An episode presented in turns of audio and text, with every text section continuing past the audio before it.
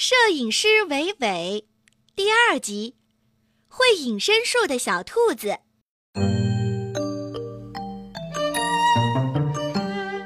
大灰狼看过电影之后，就不再去追小猪了，因为他想，追也是白追呀。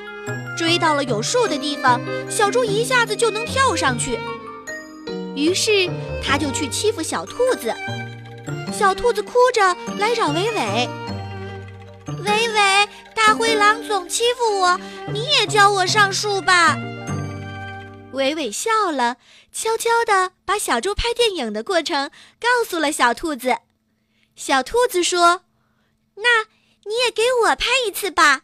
”伟伟说道：“不行呀，大灰狼会起疑心的。”那那怎么办呢？有办法。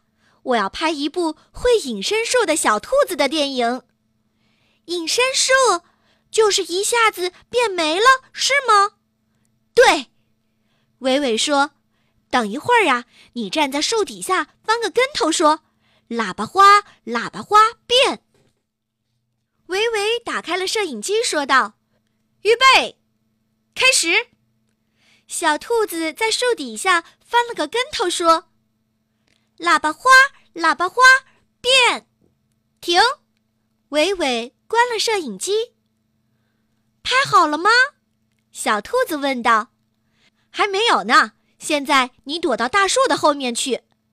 小兔子跳到树后藏了起来。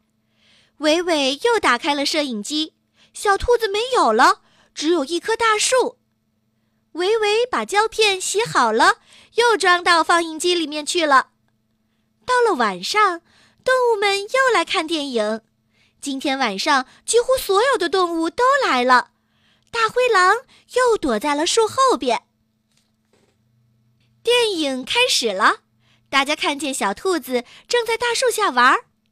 突然，小兔子翻了个跟头，说：“喇叭花，喇叭花，变！”咦，小兔子不见了。只有大树静静地站在那儿。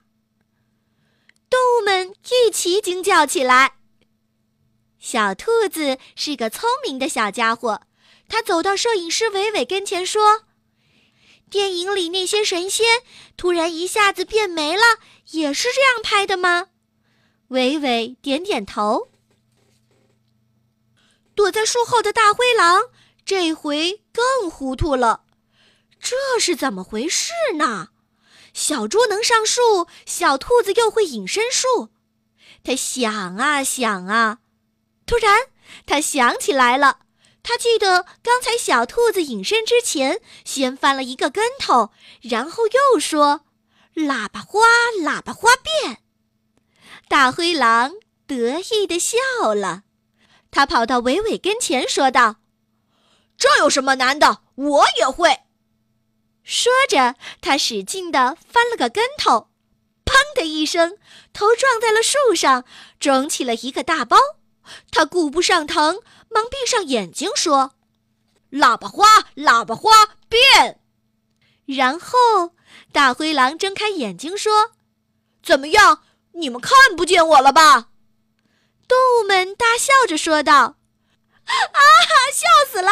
你就在这儿，大嘴巴、大尾巴，样子好吓人呐！大灰狼脸红了，头上的包好疼呀！呸！他吐了口唾沫，又想坏主意去了。